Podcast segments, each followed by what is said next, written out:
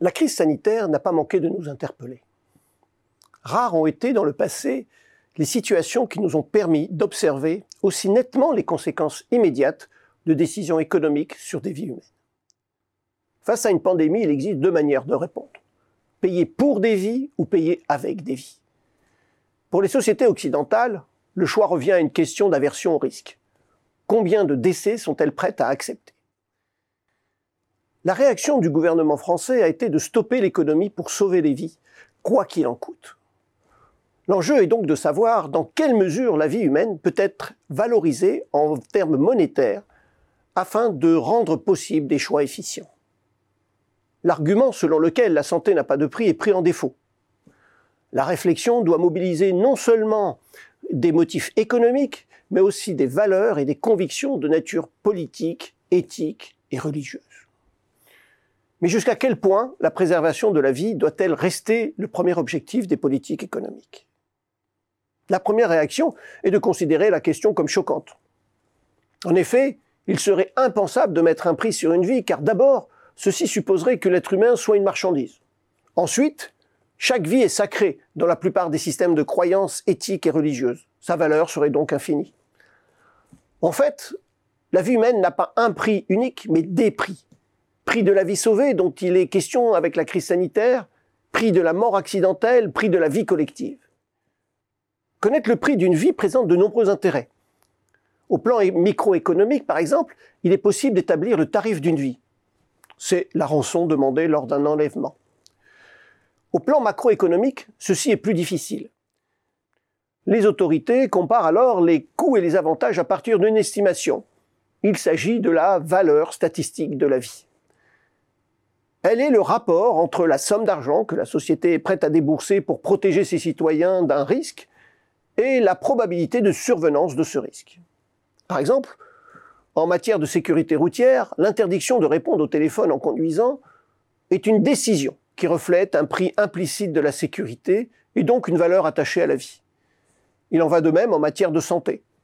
Cette évaluation rend explicite ce qui était implicite. Pour autant, le prix d'une vie est-il le même pour chaque être humain? Malgré les idéaux de justice, la réponse est non. Il dépend de nombreux critères, difficiles à mesurer. Le prix de la vie d'un individu ne peut être réduit uniquement à sa durée d'existence. Il convient notamment de prendre en compte l'ensemble des conditions matérielles dans lesquelles il passe son existence, mais aussi le prix du corps, la valeur sentimentale reçue d'autrui, l'âge de la personne. Ce prix ne serait pas une norme internationale, mais le prix d'un individu dans un contexte spatio-temporel précis. Il serait alors peut-être judicieux de réfléchir à une norme internationale qui s'imposerait à tous, qui fixerait un prix de base de la vie humaine non négociable. Ce prix permettrait notamment de tenir pour responsable un État, une entreprise, qui n'investirait pas suffisamment en matière de protection et de santé pour ses citoyens, ses salariés, ses consommateurs. En temps de paix, les choix d'un gouvernement sont toujours dictés par des contraintes budgétaires. Chaque dépense a de ce fait un coût d'opportunité. Voilà pourquoi, même si elles sont controversées et imparfaites, les évaluations économiques du prix de la vie ont une utilité. Elles évitent le côté irrationnel des décisions politiques et permettent de mettre en perspective cette décision, voire son surcoût, avec d'autres usages possibles des fonds publics. Pourtant, la valeur statistique de la vie humaine ne doit pas être une règle qui viendrait se substituer à la décision publique. Le dirigeant, à tout moment, doit pouvoir estimer légitime de s'écarter des conclusions auxquelles conduisent de tels calculs. La crise sanitaire actuelle nous éclaire ainsi sur l'avenir. Si nous accordons un prix à la vie humaine, nous devons alors agir en conséquence et préparer nos systèmes de santé et de protection sociale à de futurs événements de ce genre. En définitive, alors que l'État est responsable de la sécurité sanitaire de ses citoyens et des intérêts économiques de la nation, les décisions qu'il prend révèlent un prix de la vie humaine. Ces choix sont d'autant plus difficiles à opérer que les coûts économiques des mesures de confinement ont des répercussions sur l'avenir. L'État peut-il choisir entre sauver des vies aujourd'hui ou sauver celles des générations futures? Traditionnellement, les dirigeants économiques ont tendance à privilégier le temps présent. Jusqu'à quel point? Désire-t-il ardemment protéger les citoyens du risque de mort? Dans un monde où les ressources financières sont limitées, l'ensemble des risques auxquels l'homme est confronté ne peut être totalement supprimé. Il y a donc inévitablement un niveau de risque au-delà duquel les dirigeants renoncent à investir des moyens supplémentaires pour renforcer la sécurité.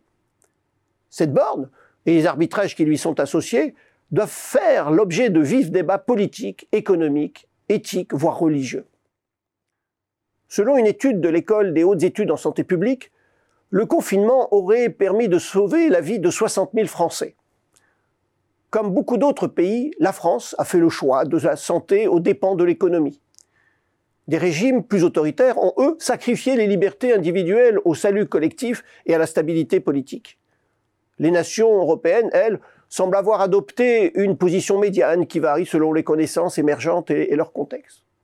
Au final, l'histoire dira quels pays auront pris les décisions les plus conformes aux aspirations et aux intérêts de leur peuple.